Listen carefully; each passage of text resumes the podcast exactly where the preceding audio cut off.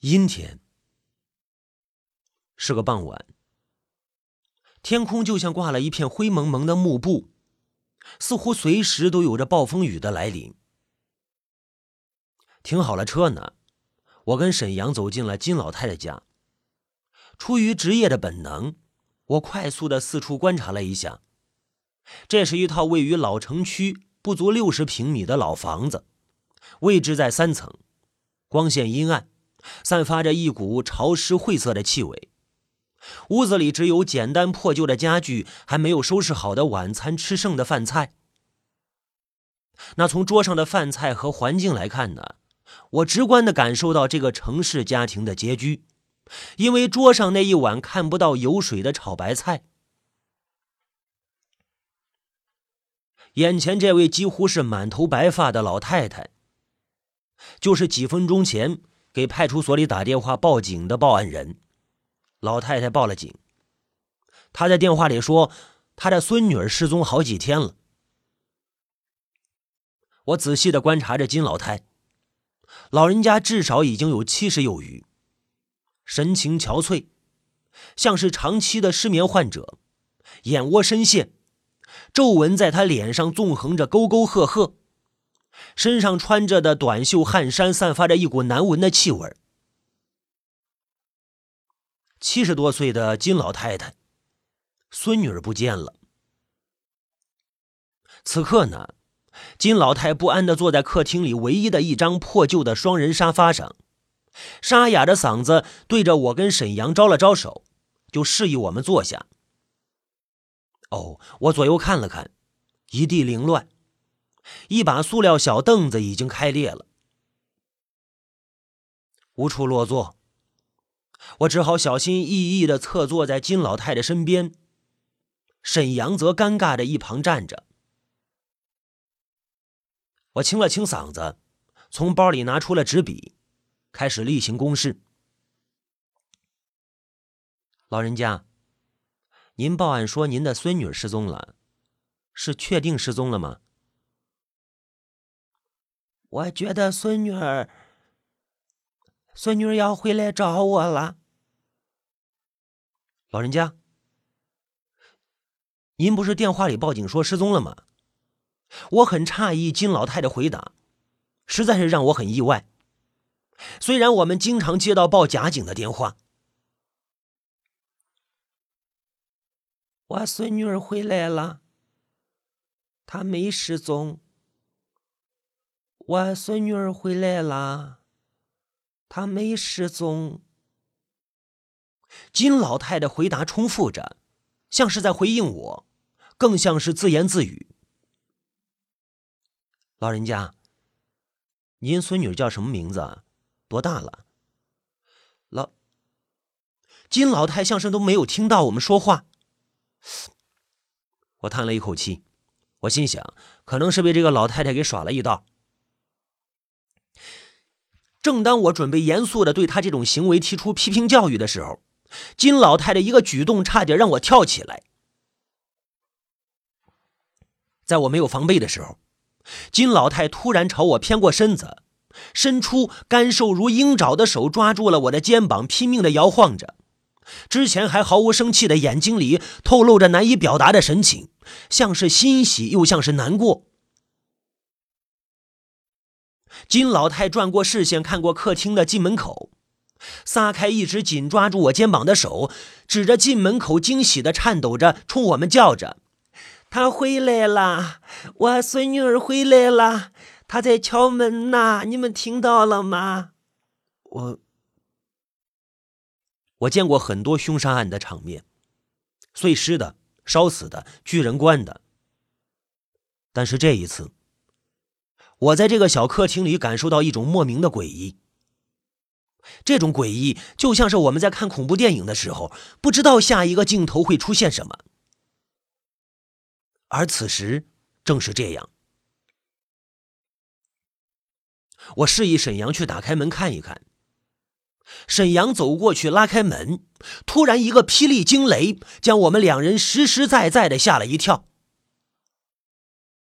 拉开门之后，门外空空荡荡的，除了破旧的墙壁和灰黑的水泥楼梯，并没有人。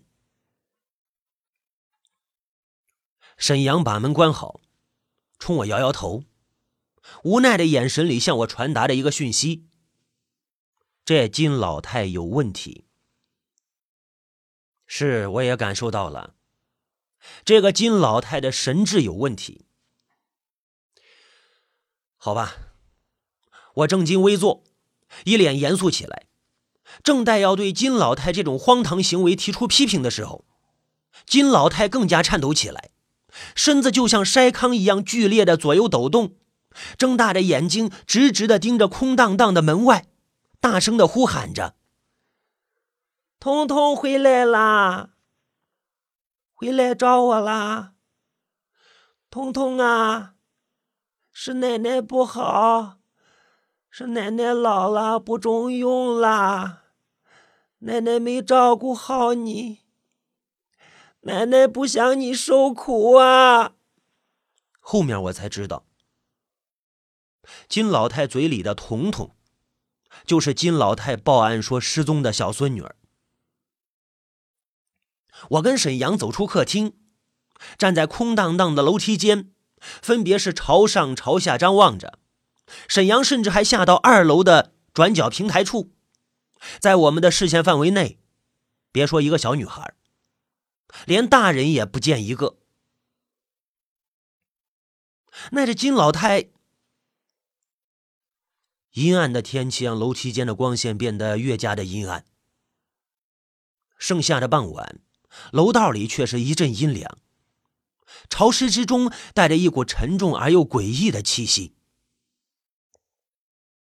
难道有什么不干净的东西？这……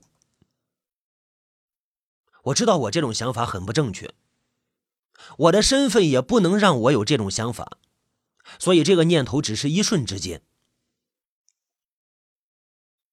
我转身准备回到客厅。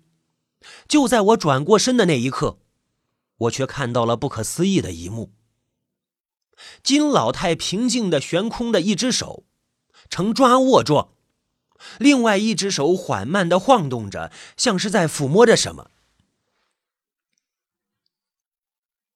这一幕让我有了一种直觉：金老太得了幻想症了，或者直接用通俗的话来讲呢，就是精神出了问题。成了精神病了。我走进金老太，正想开口询问这一切到底是怎么回事呢，却没想到金老太冲我眨巴眨巴眼睛，像是在悬空的拍着什么物体，轻声的对我说道：“谢谢你们呀，我孙女回来了，你们走吧。”呃，我正欲回话呢，沈阳抢先一步开口了：“老太太。”这屋子里就我们三个人，哪有您的孙女啊？沈阳的话一出口，我就感觉这话说的有点不合时宜。转瞬之间，金老太太的脸色变了，变得很难看。她突然生起气来，冲我们嚷嚷道：“你们瞎眼了！我孙女儿明明就在我身边呢，在你们面前呢，你们竟然看不到啊！”金老太的回答让我们无可奈何。眼前明明就没有他老人家的孙女儿，可是他莫名其妙的动作和言语，像是真真切切拉着他孙女儿的手，抚摸着孙女的头发一样。我连忙安慰着金老太太，我顺着他的话，轻声的说着：“是我们都看到了，您的孙女真乖啊，你看这小脸蛋啊。”你看，真可爱，这小脸蛋儿。哎，金老太听到我的话，脸上浮现出了一丝笑意，变得慈祥起来，悬空一把抱起的不存在的孙女儿，嘴里呢喃着，像是在对话。我决定改变一下我的思路，我重新坐到金老太的身边，我带着笑，我问道：“老太太，您孙女儿叫什么名字呀？”李雨桐，金老太含笑说道：“挺好的名字啊。您孙女儿多大了？她父母呢？”我继续问道：“彤彤今年八月份就满七岁了。”金老太没有回答我最后一句话，于是我又重复了一遍：“彤彤的父母呢？”彤彤是个没人要的苦孩子，我儿子也不要他了，他妈妈也不要他了，他们都死了，都死了。彤彤是我一手带大的。金老太叹了一口气，悲从中来。哦，我点点头。孤寡老人带大一个孩子确实不容易。虽然我并不确定金老太真的有个孙女儿。那话说到这里呢，在我看来，这肯定是金老太的精神出现了问题。或许失去了儿子儿媳妇儿，可能也失去了孙女儿，孤独一人，缺乏关爱与交流，难免就精神异常。所以对我们开了一个不大不小的玩笑。按照以往面对这样的情况呢，我们都会对当事者提出严肃的批评教育，情节严重的还会进行拘留。但是，但是针对金老太这样的特殊情况，我们也不好说什么。对于一个精神异常、时好时坏的孤寡老人，还能说什么好呢？正当我起身准备离开的时候，金老太又做出一个让我们百思不得其解的动作。金老太弯着腰，以一个托扶着小孩子走路的姿势，颤颤巍巍的沿着墙，嘴里不断的念叨着“慢点走”之类的提醒话，向朝里的卧室走去。我好奇的跟着金老太，从客厅的门口走到卧室门口。接下来发生的这一幕，仍与在客厅里发生的一样怪异。金老太虚空的弯曲着手，呈抓握状，左右均匀的摇摆着。我闭上眼睛，想象着这个画面。如果金老太的手真抓着她的小孙女儿，这应该会是一个什么样的动作呢？可是无论我怎么想，我也想不出来。翻来覆去的是一个老人家逗着一个小孩子练习挥手的场景。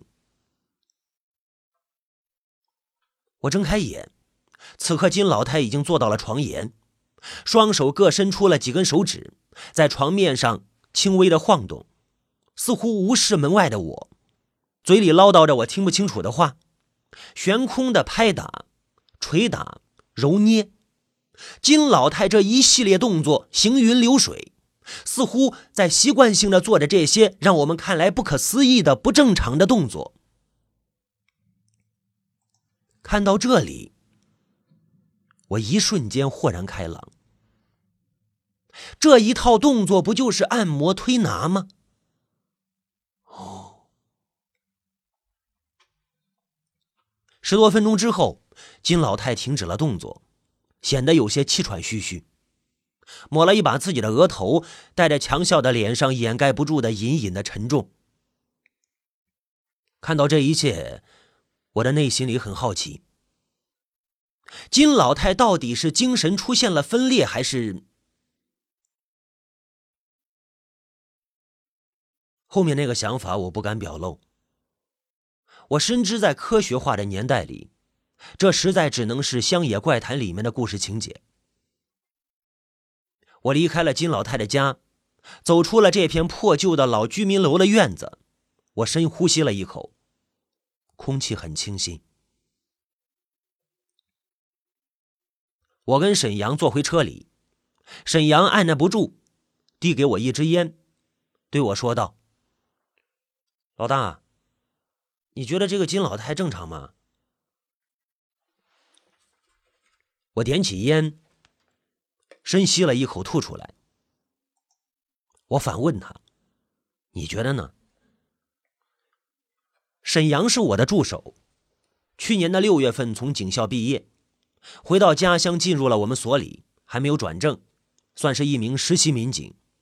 小伙子热血方刚，志气远大，只是有些心浮气躁。沈阳想了想，肯定的回答我道：“这老太太绝对是精神不正常。明明屋子里只有咱们三个人，老人家偏偏说还有自己孙女儿。”嗯，我没有点头，我也没有否认。我一直相信，这个世界上的一切事物只有相对论，没有绝对论。正准备回所里呢，突然接到新的通知，有饭后散步的群众报案说，老城区的河道垃圾拦截网旁边发现了一具女童尸体，已经被附近的河道清理工打捞上来，要求我带人立刻前往现场勘查。虽然我们不是刑警。但是，往往许多命案，我们是第一个知晓并且到达现场初步勘查的。如果是他杀或者出现恶劣性质的谋杀事件，那么案子将会提交到刑侦队。我灭了烟，对沈阳说：“有新案子，马上开车出发。”天色还没有完全的暗淡下来。几分钟之后，我们到达了现场。案发点围绕了大批的群众在围观。我和沈阳分开众人走进现场，只见有一名治安队员正维护着秩序。河道边的路灯已经亮起，映入眼帘的是一个大约六七岁的小女孩，尸身较为干净，身穿白色卡通小短袖，下身着玫红色长裤，脚上穿着一双凉鞋，平躺在河道边的水泥地上。尸身已经开始膨胀。张开的嘴里还有些许的呜呜。我仔细的翻看着尸身，外表没有明显伤痕，也没有捆绑以及刀枪伤，初步验证是溺水致死，但是也不排除他杀可能。我很清楚的知道，这里可能不是第一案发现场，因为这一带常有群众饭后在河道边遛狗散步。在河道走上马路的绿化带，还有一排的烧烤摊以及歌舞厅通宵营业。如果是蓄意谋杀，凶手按理是不会傻到在此处附近抛尸。何况这里还有一道河面垃圾的拦截网，每隔几天便有清理工进行清理。为了更进一步的确定死因以及时间，经与所里领导请示之后，我将案情上报给市局刑警队。请求派出刑侦以及法医前往更进一步的勘查确认。我安排杨洋和一名治安员守在现场，等待刑警队的到来。我转身来到围观的人群里，开始了询问调查。在询问了好几位围观群众之后呢，依然无法确认女童的身份，这让我不免有点失望。如果在法医尸检后判断女童属于非自杀以及意外死亡，那么案件将会定性为谋杀案，交由刑警队及当地派出所协同处理。一想到即将到来的未知结果，我就不自然起来。我并不是怕查案的辛劳与危险，不怕这些，我是害怕发生一件凶杀案。发生一件凶杀案，就注定着有一个生命在这个世界上消失，有一种罪恶在这个世界上存在。破不了案，对不起的不是人民群众，而是那死者的亡魂。很快呢，刑警队的车来了，带队的是我的警校老同学，我们打过招呼，没有过多的寒暄。很快进入了工作状态。法医初步的检验结果与我检验的看法一致，确认是溺水致死。但是否是故意谋杀，仍需将尸体带回队里进一步的检验鉴定。我点点头，协助着他们将尸体装入了尸袋，并做好了案件交接后回到所里。第二天。下了午饭之后，刑警队老同学打个电话给我，告诉我说，经过法医的详细专业的检验之后，能够确定女同事意外坠河溺水致死。虽然无法确认女童的身份，也没有找到第一案发现场，但是从尸检以及尸身痕迹来看，可以排除故意他杀的可能性。但是在检验尸体中，也有一个其他的发现，那就是死者并非正常人。而是身患有残疾的儿童。为了找到受害者的家属，确认其身份，请求我们老城区派出所进行死者身份调查走访工作，将女童尸体照片打印散发至各社区居委会，协同寻找线索。哎，好，我答应着说好，心里瞬间轻松了不少。虽然意外失去了一个可怜可爱的小生命，既然是非他杀案件。那么接下来的工作呢，就简单不少了。挂完了电话呢，我刚舒了一口气，沈阳凑到我的旁边，递给我一支烟，苦着脸说道：“老大，那个老太婆又报警说她孙女失踪了。”哪个老太婆？我一下子没转过弯来。就是昨儿下午我们调查那个金老太啊。哦，怎么回事啊？我随口问道：“不知道。”那老太婆打完电话，说完地址，她就挂了。说她孙女昨天回来，今天又不见了。电话里正哭哭啼啼，要我们帮忙去找呢。老太太怕我们太闲呢，这是。明明她没有孙女嘛。我莫名其妙的有点情绪。前些年啊，在手机还没有完全普及的时候，我每年都会接到大量的报假警电话，在所有警讯电话中占据了将近十分之二。这其中更包含了假报人口失踪、报街头小两口吵架、报何处发现尸体等等等等恶作剧，无一例外，电话都是用公用电话亭打出来的。尽管如此呢，有报案我们还是得出警。我跟沈阳开着车到达了金老太所在的小区，正是下午两点十分。昨夜一阵大雨过后呢，白天的阳光更加炙热了。走进这座没有名字的破旧的小区，门口没有保安，没有监控设备，更看不到几个人。金老太又他妈报警了。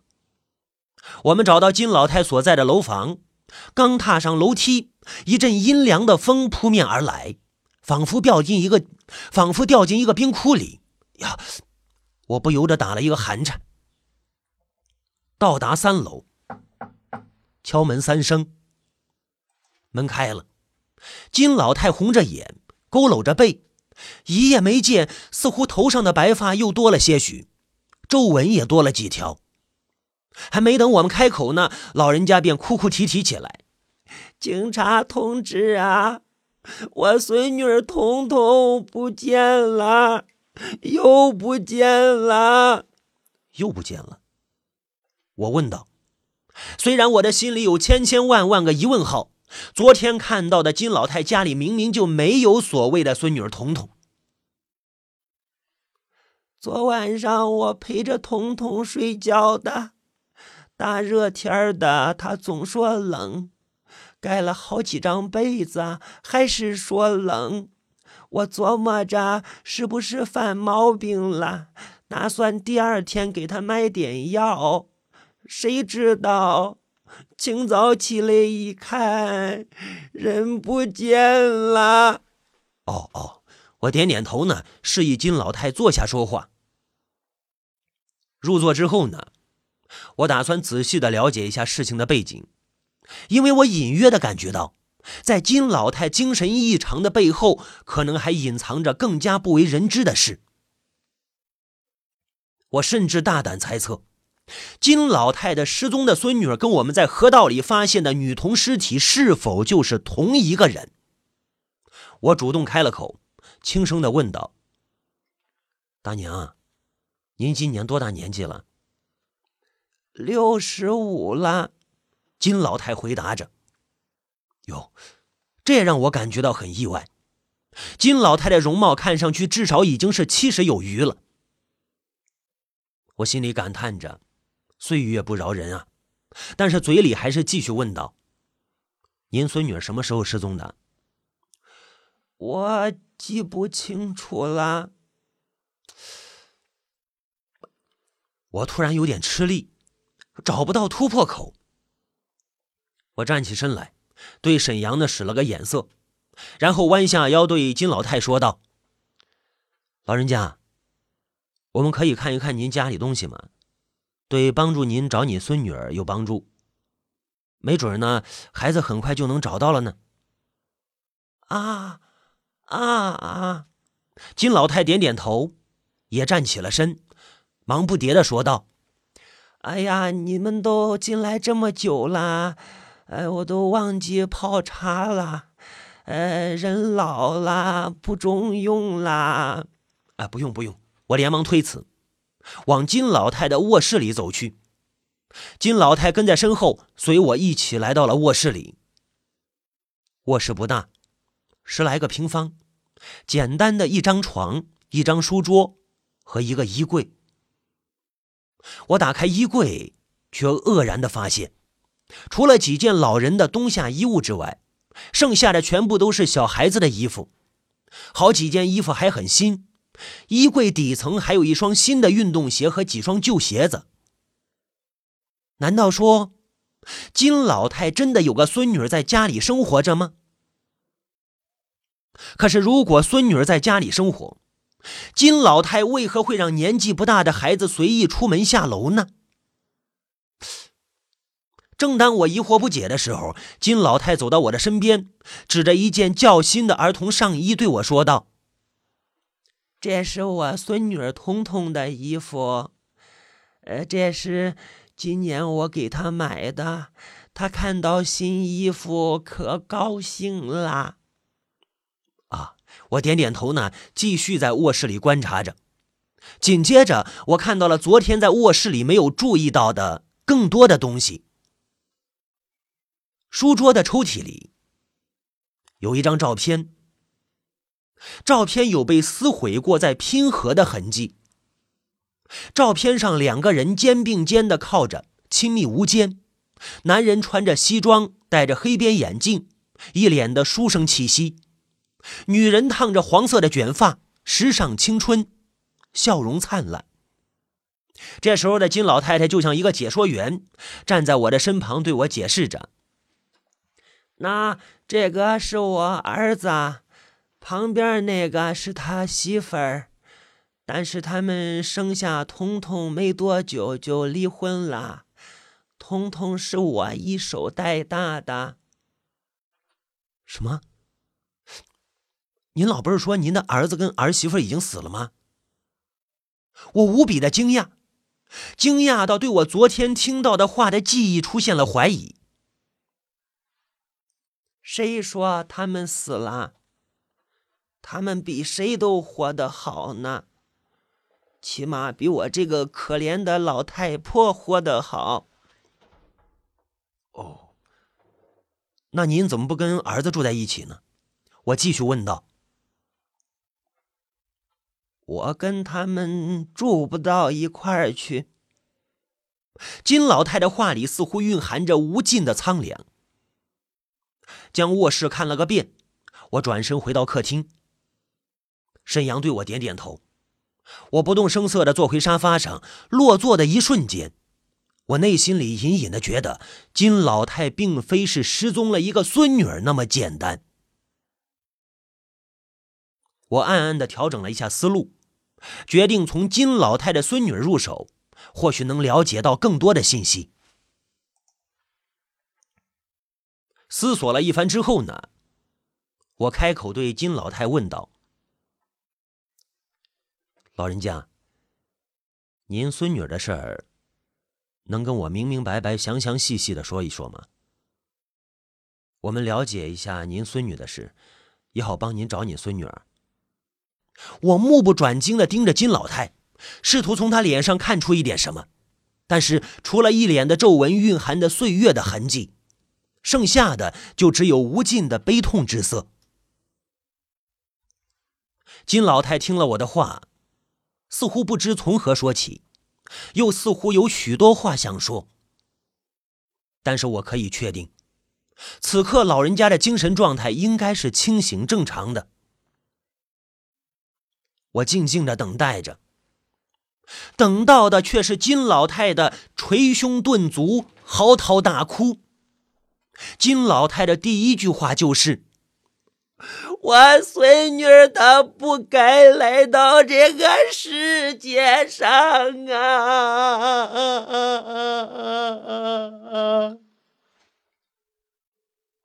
从金老太断断续续的叙述下，我听到了一个世间悲与喜、善与恶、人性与现实的故事，或者说是存在于世间的事实。